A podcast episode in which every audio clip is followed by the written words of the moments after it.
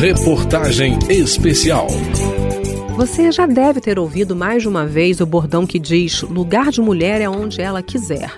Ele é forte pela ideia direta e porque resume muito bem a luta das mulheres por mais espaço na sociedade. Isso é importante não só porque somos a maioria da população, mas porque, mesmo assim, ainda temos menos acesso a serviços públicos, a representação política e a direitos básicos, como o direito ao trabalho. Nessa reportagem especial, eu, Vera Morgado, trago o tema da pouca presença de mulheres num dos setores da economia que mais empregam no Brasil, a construção civil. Acompanhe agora o segundo e último capítulo dessa série. Tem um preço.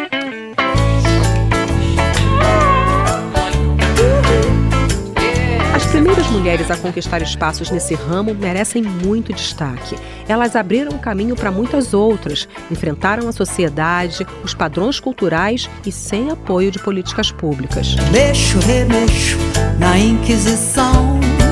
Só quem já morreu na fogueira sabe caso da primeira mestre de obras da Bahia, a Maria do Amparo Xavier, que está lá no primeiro capítulo dessa série. É o caso também de outras pioneiras do século passado, como a primeira engenheira formada no país, Edviges Maria Becker Romil, que se formou em 1917 na UFRJ e da primeira mulher negra a se tornar engenheira, Enedina Alves Marques, pela Universidade Federal no Paraná, em 1945. E de Evelina Souto, única mulher da primeira turma do curso de Engenharia Civil na Universidade de São Paulo. Todas elas viveram desafios na carreira impostos pelo fato de serem mulheres. No final dos anos 50 do século passado, Evelina chegou a ser obrigada a vestir roupas masculinas e desenhar barba e bigode no rosto durante uma visita com a turma da faculdade a uma obra na França, porque não era permitida a entrada de mulheres na construção. Episódio que ela classificou como a maior prova de preconceito que viveu na época. Sou mais macho que muito homem. No século XXI, ainda são poucas as mulheres que superam todas as barreiras impostas pelo preconceito nesse ramo. Mas não há proibição, e a realidade de negócios que se impõe para as empresas é outra. O mundo corporativo hoje busca alcançar metas de ESG, uma sigla em inglês que corresponde a práticas ambientais, sociais e de governança, e que envolvem ações para a construção de uma realidade mais inclusiva e ética. Nesse contexto, boa parte das empresas já estabelece a equidade de gênero como uma das suas missões. Esse é o tipo de empresa que procura a ONG da Bia Care, que já capacitou mais de 6 mil mulheres para trabalhar na construção civil.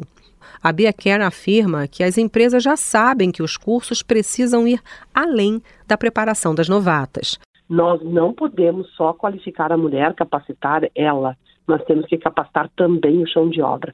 Por isso que em algumas empresas a gente está dizendo não. Enquanto ela não estiver organizada, a gente não tem como colocar a mulher lá, a fim de preservar a integridade dela, senão depois ela vai embora. Ela nem tem condições de seguir se ela vem em um ambiente muito hostil.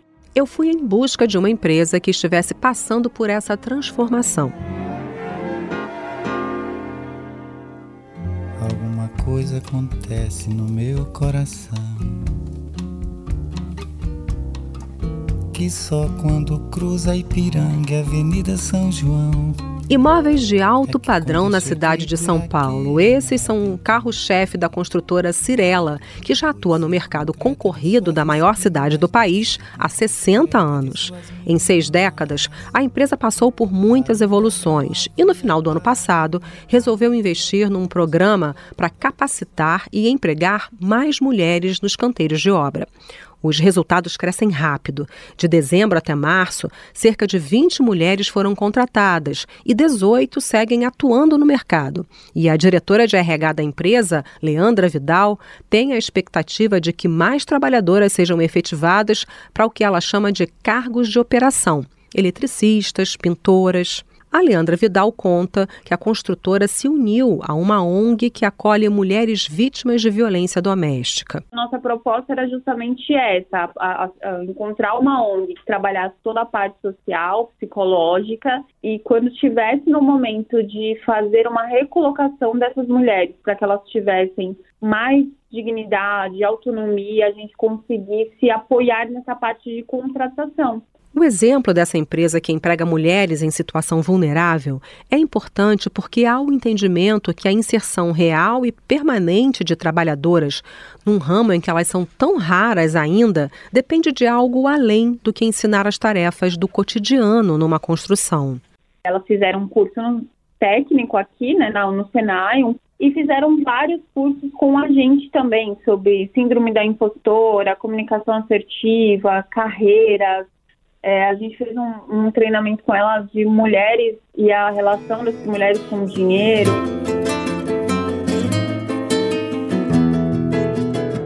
O envolvimento de mulheres com o impacto social de ações na área da construção civil é o cenário da última história que eu vou te contar nessa reportagem.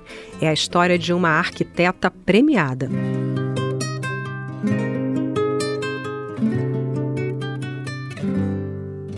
Belo Horizonte, como várias metrópoles pelo mundo, convive com os problemas causados pela desigualdade social e o crescimento desordenado. Um desses grandes problemas é a moradia. Daí que chamaram a atenção as manchetes que comemoraram a premiação de um projeto brasileiro ganhador de um concurso mundial, promovido por um site que é referência em arquitetura. No início do ano, as redes sociais diziam: a melhor casa do mundo fica em uma comunidade de BH.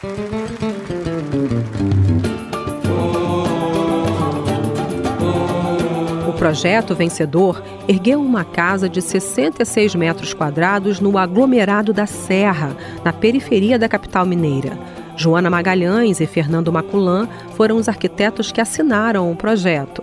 Uma dupla que, segundo a Joana, recebeu destaque diferente a partir do sucesso que veio com a premiação. Muitas reportagens que aconteceram, eu não fui chamada. Né?